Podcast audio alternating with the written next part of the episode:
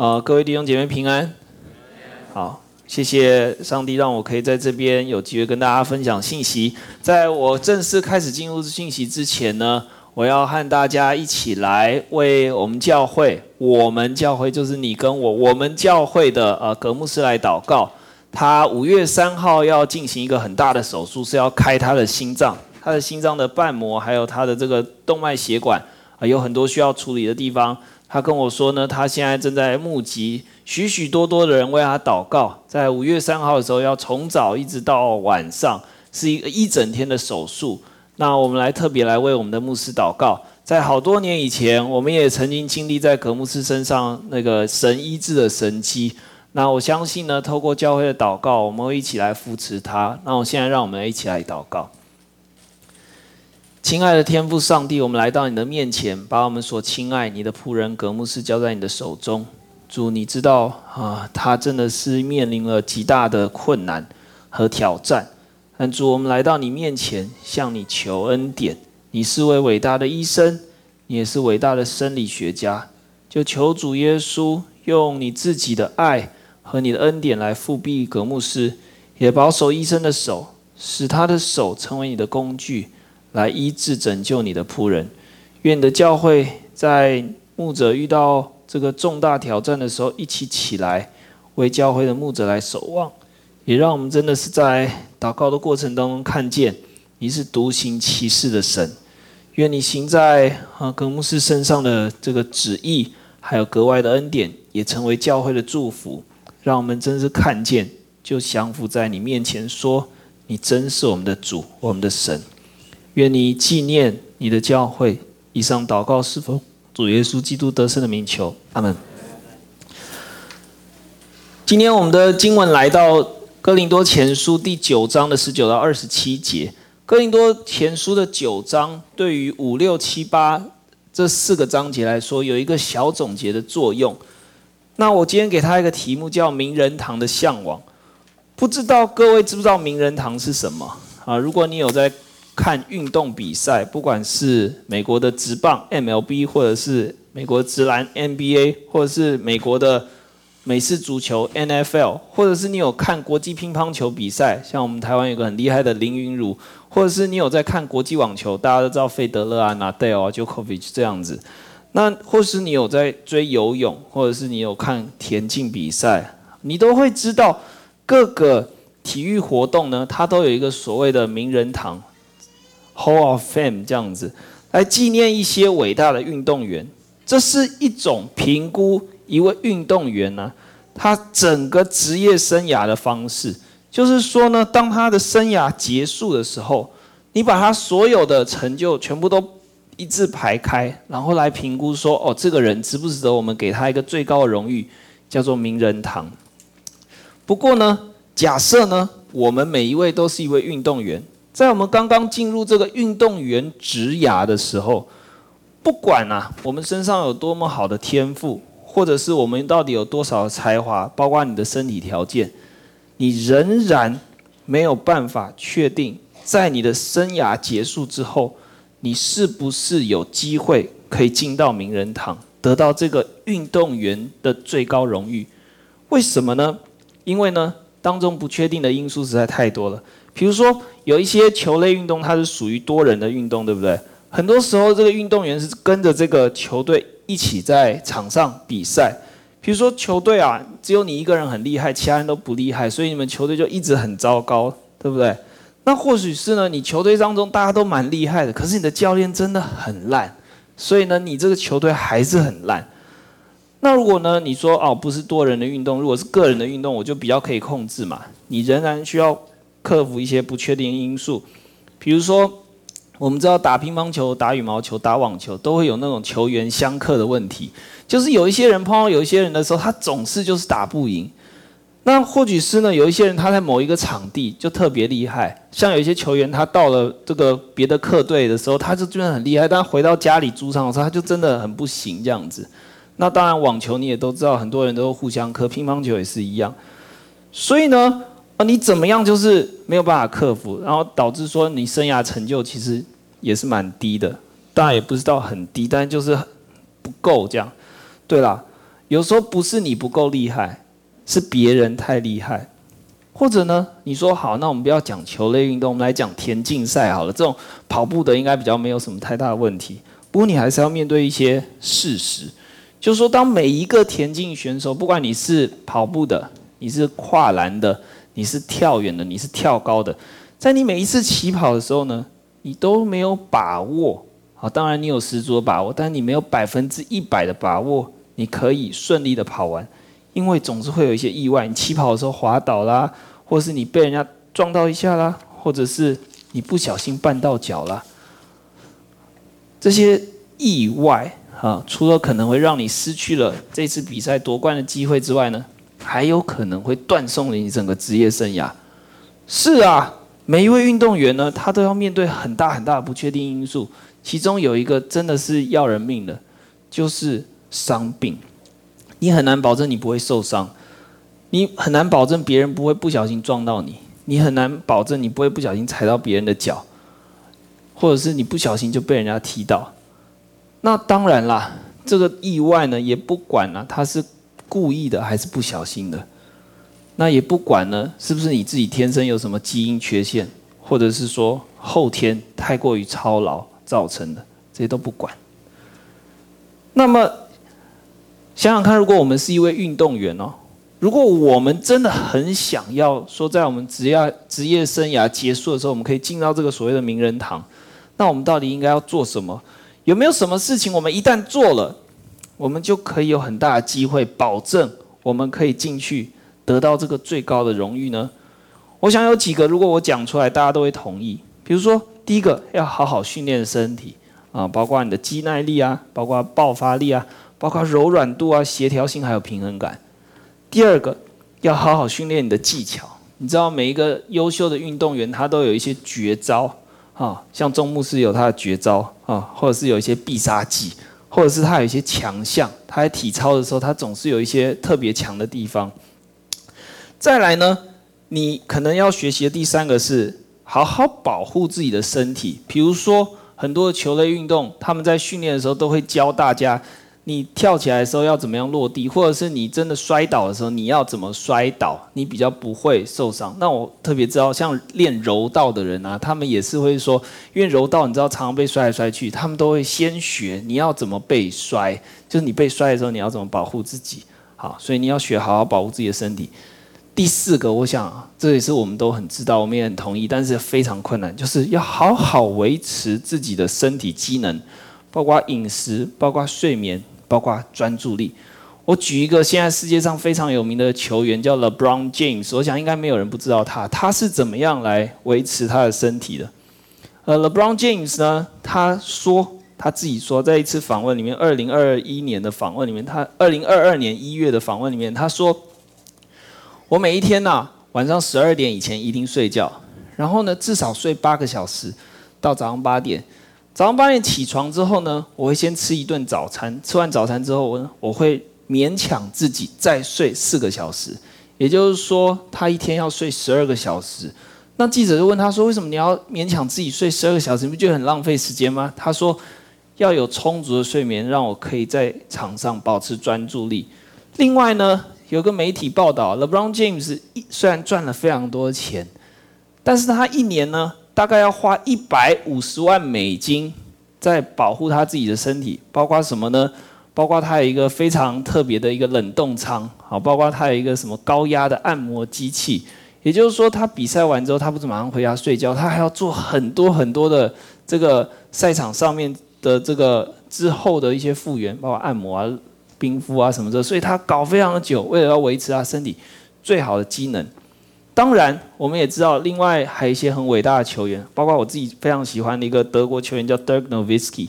他在退休的前十年，前十年，他说他一块红色的肉都没有吃过，啊，一滴红色的酒都没有喝过，没有啦，他是一点酒精都没有沾啦。一个德国人呢，哦，很难想象哦。另外还有一个很有名的球员，加拿大的球员打篮球叫 Steve Nash，啊，非常的矮小、瘦瘦，但是他在 NBA 得到非常多的荣誉。他怎么样克制自己呢？跟很多运动员一样，他完全戒糖。为什么呢？因为糖这个东西呢，对运动员的恢复，就是酸痛的恢复是会有影响的。那既然他不是黑人，没有黑人那么强壮，他又瘦又小，那身体肌肉自然没有那么强，他就必须严格的限制自己，不摄取糖类。那当然，碳水化合物也是哦。哇，你可以想象，要当一个优秀的运动员，居然要付上这么大的代价。你看，很多很优秀的、有天赋的运动员，为什么打了一年、打了两年、打了五年、打了六七年，正当他最厉害的时候，他要么就是赚了很多钱之后。哦，放纵自己，哦，变很肥，结果就不行了。或者是说，他就哎晚上出去这个跑夜店，然后这个，所以他到了第二天要比赛的时候，他就一下很厉害，一下又不厉害，因为他没有好的睡眠嘛。这些都是运动员需要克制自己。同样的，在今天的经文《哥林多前书》第九章十九到二十七节。保罗就是用我们刚刚讨论的运动员的比喻来说明，你跟我基督徒啊，在上帝里面得到的新生命，应该要展现出来的态度。在十九节的开头呢，它是连着十六到十八节，就是十六节到十八节，保罗说他为什么这么努力的传福音呢？因为他说他是被托付的，而且呢。这个里面也是有赏赐的，即便呢，在我们比较合理的经文诠释里面，第十八节当中，保罗所说的赏赐，应该是指可以传福音这件事情本身，而不是指的其他东西，比如说啊，要多得到人这样子。但保罗很明确的说，他是为了所托付的责任，还有得着赏赐而努力的。在做上帝叫他来做的工作，就是传福音。你可以注意到十九节，保罗说：“我是自由的，无人管辖。然而我甘心做了众人的仆人，为要多得人。”这句话和十六到十八节之间的关系呢，应该是所谓的因果关系。为什么是因果关系呢？除了在原文圣经里面有一个很明显的一个介系词。通常被翻译成“因为 ”，gar 这个字。保罗在八章第十五节说了他为什么要亲手做工，不拿教会弟兄的姐妹的奉献，因为他就是不能叫所夸的落了空了。他讲这个之后呢，他不仅仅希望弟兄姐妹们可以体谅他，你不要再误会我了，好不好？我真的是使徒，拜托你们，我已经都已经说破嘴了。他不是只是要这样子。他还更希望一件事情，就是弟兄姐妹们可以被他驱动，被他为什么会这么用力的，为什么会这么极限的传福音而驱动？难道保罗不能让自己稍微轻松一点，或者让自己正常化一点？他要在十九节到二十七节告诉书信的读者为什么不行。为什么不能正常一点？为什么不可以轻松一点？因为保罗说：“我想要得到一个目的。为什么我要这么用力、这么极限的传福音呢？因为我要多得人。多得人这个词啊，和传福音本身的关系是什么呢？我想我们不能够马上联想到保罗是呢要用今年我的教会有多少人受洗来决定。”保罗的事工效果，虽然我也同意，我们不能否认这个确实是一个需要拿出来评估的一个数据。保罗所谓的多得人，里面有一个更深的迫切感，就是在二十二节和二十三节，他才会进一步解释出来的。在读圣经的时候呢，我们需要把一个段落读完，才可以知道说他这个段落究竟要讲什么。二十二节，保罗说。我要救一些人。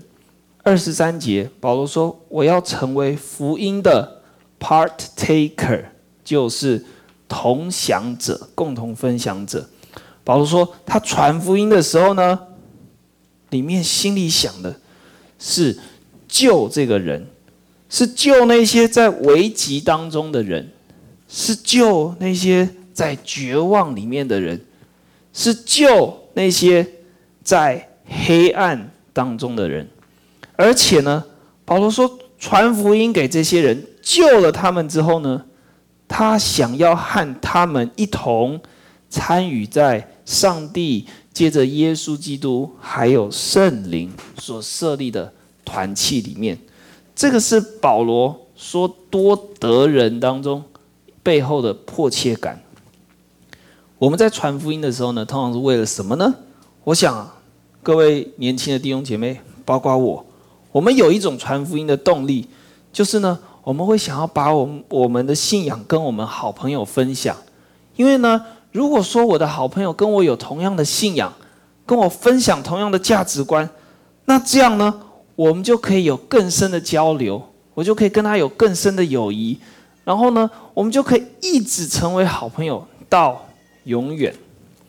当然呢，这里面还有一个更极端、更露骨的 case，就是呢，当你想要和一个人当男女朋友的时候，而他刚好也不是基督徒，所以呢，我就想要传福音给他，然后呢，我想要跟他在教会里结婚，然后呢，我就跟他从此以后过着幸福快乐的日子。弟兄姐妹们。我们今天呢，可能没有办法深入的讨论这个事情，我也没有想要在这边去讨论说，这种传福音啊，到底是有什么好处和坏处。我想要告诉各位的是，保罗要跟我们每一位说：“嘿，弟兄姐妹，你知道吗？传福音是在救人呢，传福音是要让人得到最棒的。”他们从来都没有想过的，让他们可以得到上帝借着耶稣基督和圣灵所建立的团契。哎，保罗传福音的出发点啊，当然是因为上帝呼召他来做这个工作。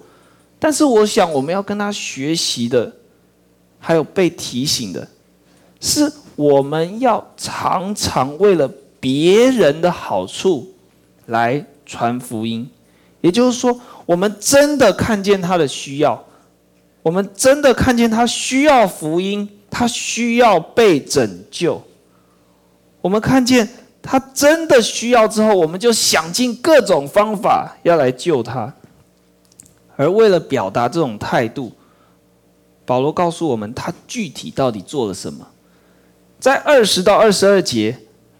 有一段我们基督徒都很熟悉，常常会在教会当中听到的经文，但常常也被误解。就是呢，保罗说：“我像叉叉叉人，我就做叉叉叉人；我像圈圈圈人，我就做圈圈圈人；我像正方形正方形正方形人，我就做正方形正方形正方形人。”我们常常会陷入一个危险，就是把这个经文呢解释成基督徒什么都可以做啦，没有什么限制啦。就是要去贴近人，让人家觉得我们很认同他们啊。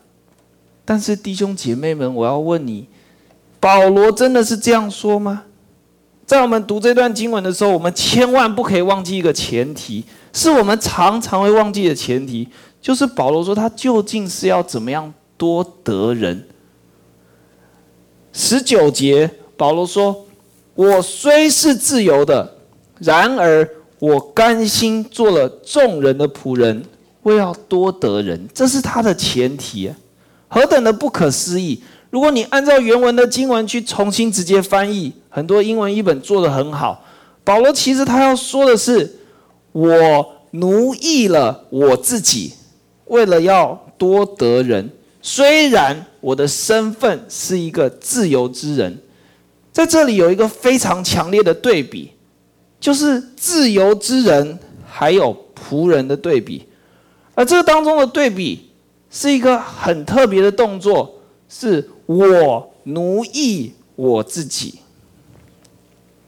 保罗说：“我像什么样的人，我就做什么样的人的时候，他是说我奴役我自己。”你会说：“哦，我知道了，原来保罗啊，不是说我们要当一个比较接地气的人。”是呢，我们要小心，不要让人家跌倒。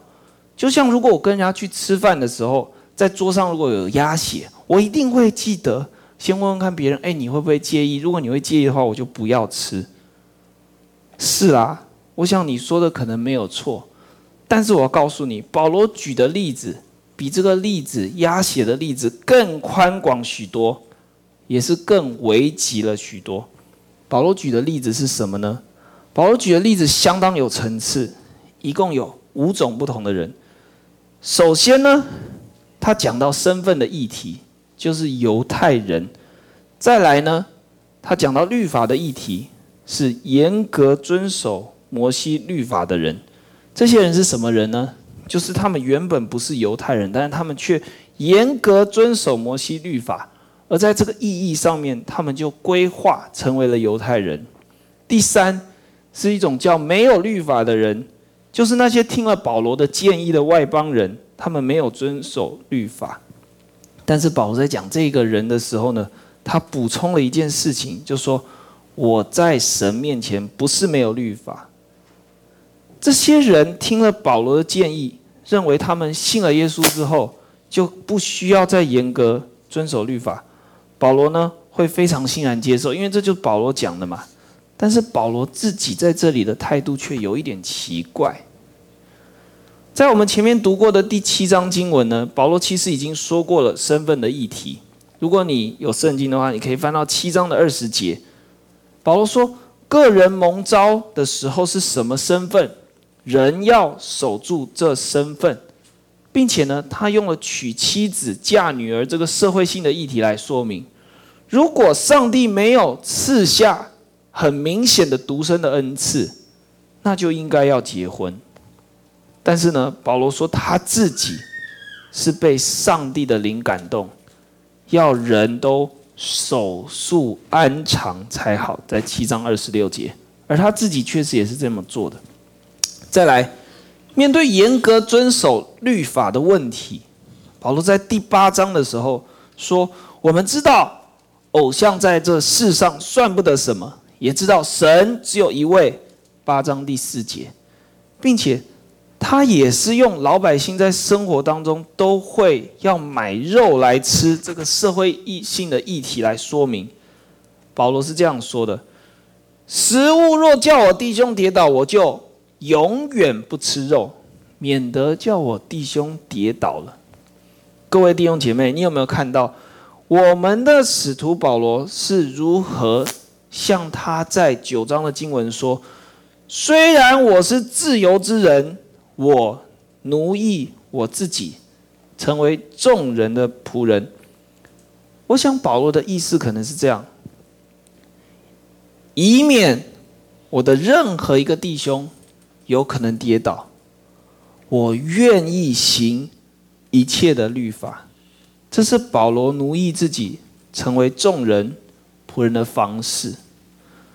当然啦，保罗说他的律法可能和我们常常听到所谓的摩西律法当中有一些不一样，但我们今天没有办法细细来讨论这个。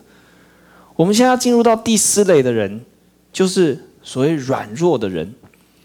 在哥林多前书当中，软弱的人呢，大概指的就是那些在社会当中知识、经济、地位都没有的人。我们其实也已经看到保罗如何在第五、第六、第七、第八章来处理这些软弱人的议题，包括呢有成为寡妇的继母，包括呢有在民事诉讼当中欠钱的人，包括呢。有必须要嫁女儿，好让这个女儿有一个好的归宿的人，以及呢，真的没有办法买到没有拜过偶像的肉来吃的人，对保罗来说，他像这些人，他就做这些人。意思呢，很可能啊，指的不是他就跟他们做一样的事情。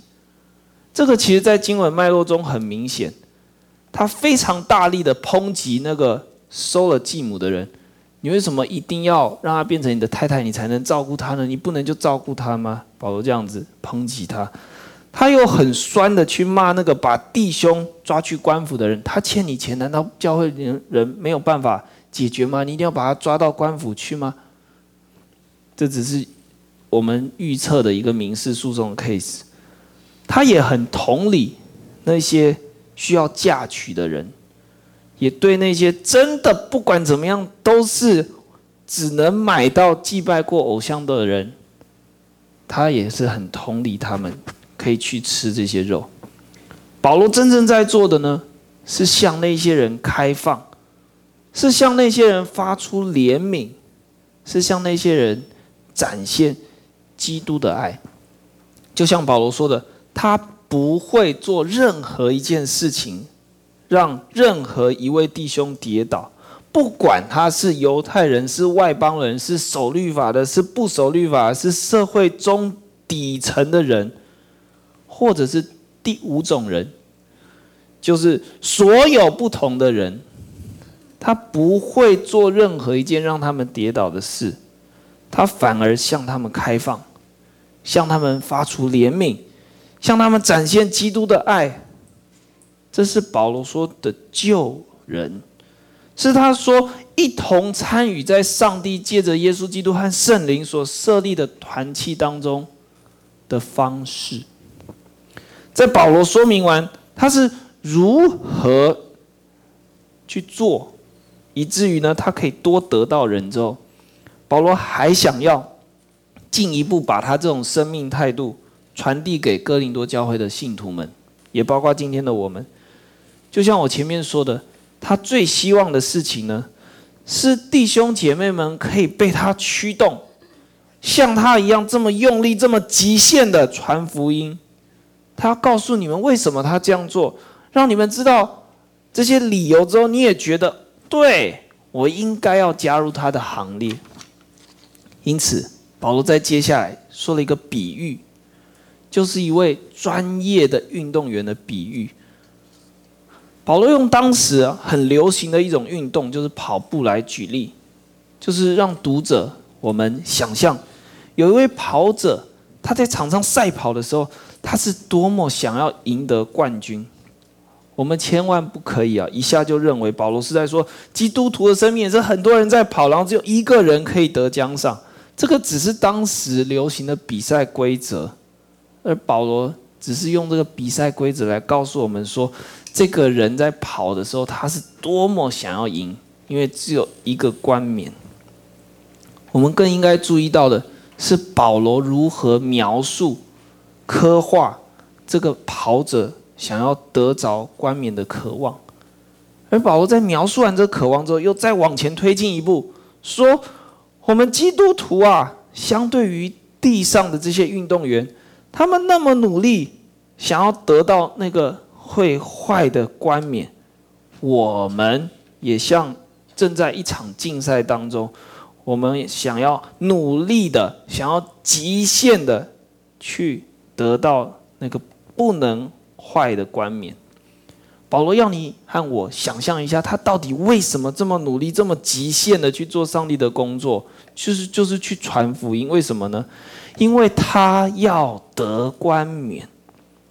而且呢，他不是说他，他是说我们，当然包括你，包括我，我们要得那个不能坏的冠冕。弟兄姐妹们，保罗在发出一个提问，就是想一想，你有没有被什么动力驱使过，让你极力的想要去做一些事情，以至于你可以得到。你想要得到的东西，我想到一些。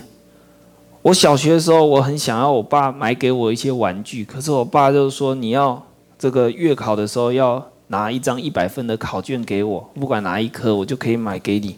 所以我就很努力的去读书，当然是去读我最擅长的，因为那最容易拿到一百分。然后我就诶，如果拿到一百分，我就跟他说，你要去兑现你的承诺，或者是呢，我想到以前我在做业务的时候呢，我会为了每一年十五 percent 的业绩奖金，我非常努力的去工作啊，让我自己的奖金可以多一点啊，一千万就是一百五十万嘛，一百万就是十五万嘛，十万就是一千五嘛，啊一万五嘛，这样子。当然啦，我也想到我以前在新竹工作的时候，有一些同事呢，他会为了想要多存一些钱，赶快买一个房子，或者呢，他想要去百货公司去多买一些所谓的精品。他就尽可能的在假日加班，可以多赚一些加班费。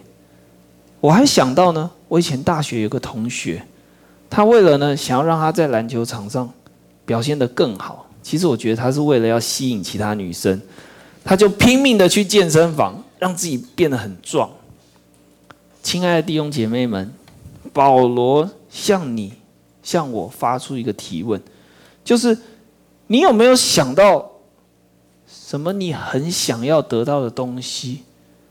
不论是很具体的，或是很抽象的，这个驱动着你一直去做某一些事情，以至于你可以得到，是一台漂亮的车吗？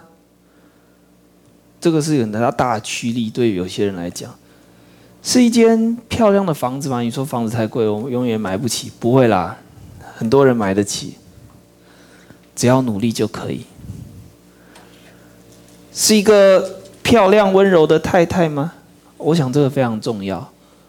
是一个英俊有才华的先生吗？我觉得这个也是非常重要。是 X 国的护照吗？是财富自由吗？是功成名就吗？还是是你的子子孙孙功成名就吗？我必须要说，保罗并不是说我们不能够渴望这些东西，然后努力去争取它。相对的，保罗是说，想一想你很渴望的东西，然后再想一想那个更需要去渴望的东西，把这个渴望放大到一千万倍，好，不够啊，一亿兆倍，有没有一亿兆这个数字我也不知道，一一千兆倍，好不好？把它放大。然后用这个渴望去追逐那个不能坏的冠冕。保罗说：“对啊，你看那些地上的冠冕，你要得到它，你都要凡事有节制。哎，那你想想看，你如果要得那个天上不能坏的冠冕，你是不是更应该凡事有节制呢？是。因此，保罗说，克制自己之后。”他奔跑不像无定向的，斗拳不像打空气的，在二十六节，这里指的是一个努力训练的运动员，在他跑步的时候呢，他不会因为体力和精神力不足就跑不下去。你如果跑过，你就知道什么叫无定向，就跑跑跑跑到我已经觉得我没有办法跑到终点了，好，失去了方向，看不到前方的道路，想要放弃。这叫奔跑无定向啊！你不是说赛跑员跑一半就迷路叫无定向啊？这是 nonsense 啊！这是错误的理解。以及呢，你在格斗的时候无法精准的瞄准敌人。保罗很讽刺的说：“啊，他不是在跟人家格斗啦，他是在跟空气格斗这样子。”保罗说：“我们不是这样。”保罗说：“我们。”不要这样，保罗说：“我要的是什么？我要的是攻克己身，叫声服我。”二十七节，保罗在这里的修辞手法非常的精彩，盼望大家也可以跟我一样欣赏他。他延续了在二十六节打格斗拳击的比喻，他把在运动员的训练当中。想象要跟对手击打、打架啊的这个画面，转换了一下，他击打的对象是他自己的身子。同时，他也回应到十九章二十九节一开头，他到底是如何奴役自己，成为众人的仆人的？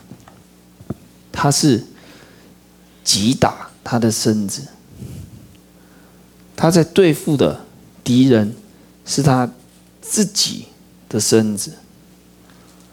各位亲爱的弟兄姐妹们，到这边，你是不是有被保罗说服或感动了呢？还是你对于保罗说的那个不能坏的冠冕，还是有点疑惑呢？你或许会说：“保罗，你说的我都懂啊，我也。”不是全懂，但我也懂一些了。可是，可是我就是没有办法像你一样疯狂。我就是常常还是会对地上的冠冕比较有感觉，比较有兴趣。而且我对天上的冠冕真的就没有那么强烈的感觉。保罗很知道你我的困境，他很明白，身为一个平凡人，我们的眼光是短浅的，我们也是很容易被蒙蔽的。保罗会想要你想起他在前面二章十三到十六节说过的一段话，是这样子。保罗说：“我们讲这些事，不是用人智慧所指教的言语，乃是用圣灵所指教的言语，将属灵的话解释属灵的事，或者可以翻译成将属灵的事讲给属灵的人。”保罗接着说。然而，属血气的人不领会神圣灵的事，反倒以为愚拙，并且不能知道，因为这些事唯有属灵的人才能看透。属灵的人能看透万事，却没有一人能看透他。十六节，保罗总结来说。谁曾知道主的心去教导他呢？但我们是有基督的心了。弟兄姐妹们，当你感到疑惑，或是不清楚，或是提不起劲去追求那个天上的冠冕的时候，请你转向。上帝在你心里面赐下的圣灵，请你转向如今仍然活在天上，为你祷告，并且将要再来的耶稣基督。请你转向你在天上的父，就是那个为爱他的人预备眼睛未曾看见，耳朵未曾听见，人心也未曾想到。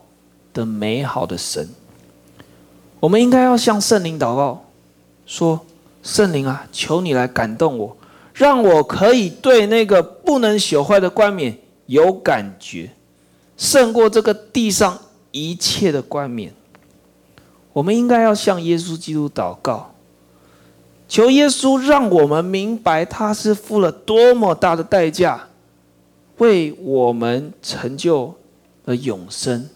而这个永生又是何等何等宝贵！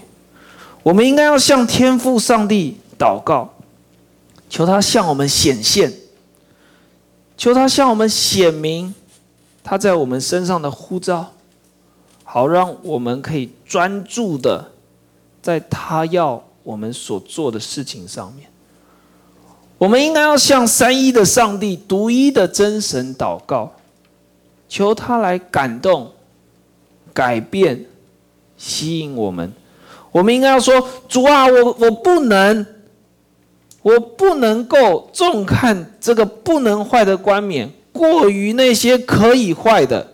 求你来帮助我，主啊，我不能够因为这些不能坏的冠冕产生那个过大的吸引力，以至于我像保罗一样奴役我自己。”成为众人的仆人，主啊，我不能因为想要得到这个不能坏的冠冕，我就像保罗一样约束我自己的身体。但是你也要这样祷告，主啊，你可以，求你来感动、改变、吸引我。弟兄姐妹们，当我们这样祷告的时候，我相信。全能的三一上帝会来在我们生命当中做奇妙的工作，因为他已经在我们身上施行了救恩，让我们可以得到永生。他现在仍然在继续完成他的旨意，就是在我们身上的旨意，我们应该不断的向他求，向他求。然而，在我们向他求的同时，我们也应该要开始起来学习对付自己的身子，知道我们的身子有许多的欲望，我们就应该要正视他们，然后呢，好好的为自己做打算，如何来躲避、远离这些可能会击垮我们的欲望，好让我们。至终是可以像保罗的劝勉所说的，就是专注的走在上帝呼召我们，早就已经为我们预备好了要走的道路，不偏左右。而那条道路，正是我们一生中荣耀的向往之路。我要举一个例子。可能你们未来都会遇到，我也希望你们不要遇到，但是也应该都会遇到。在我以前工作的时候，我和我的同事在进行一个 project，当然是做生意的 project，因为我以前是做生意的。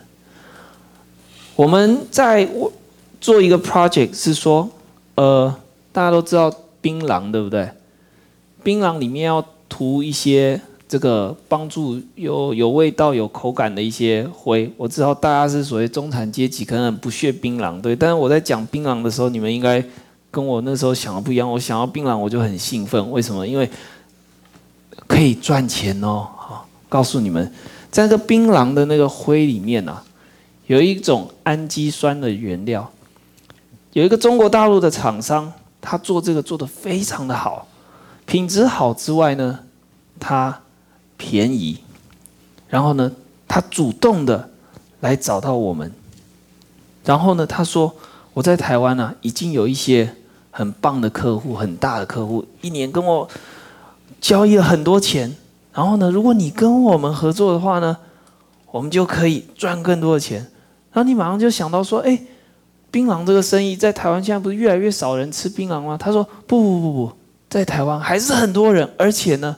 你不要只看台湾，如果你 OK 的话，我把越南也交给你，啊，如果你 OK 的话，我把中国的南部也交给你，你知道吗？现在越来越多的人在越南、在中国大陆都要吃槟榔，你只要想象说啊，他们只要一旦用了这个东西，你这哇赚不完的钱。但我有一天啊，我晚上回家在想这个事情的时候，我就想到，主啊。为什么我在想这个事情的时候，我都没有想到吃槟榔会得口腔癌啊？为什么我想到的只有里面的这个氨基酸可以帮我赚多少钱呢？当然，我的同事跟我一起做这个 project 的时候，我们也从来都没有讨论到口腔癌这样，因为我们不在乎。各位弟兄姐妹们。你知道一个运动员，他想要得到的，可能是很短期的目标，哦，比如说这个赛季的冠军，但他也可能想要得到的，是所谓最高的荣誉，名人堂的荣誉。但是怎么样做，可以让所谓的短期目标和长期目标是走在同一个线上的？所以短期的利益是符合长期的利益的。这个需要你我花时间、花心力，好好追求，好好思想。愿上帝透过保罗写在圣经当中的话，成为我们每一个人的帮助，让我们真是可以被保罗激动，被保罗的上帝，也是我们的上帝所激动。愿主赐福他的话，我们一起来祷告。亲爱的天父上帝，我来到你的面前，向你祷告，因为你是活着的神，你是昔在、今在、永在的神。求你吸引我们来追求，你要我们得那不能朽坏的冠冕，使得我们在一生当中。不过于重看自己，而陷入危险当中；我们也不轻看自己，以至于我们轻易的放弃了这条美好的道路。愿主赏赐给我们够用的恩典，为我们开一条出路，就是你自己。愿主让我们踩在你身上，纪念你为我们所摆上的，以致我们可以真是得到你为我们所预备的奖赏。以上祷告是奉主耶稣基督得胜的名求，阿门。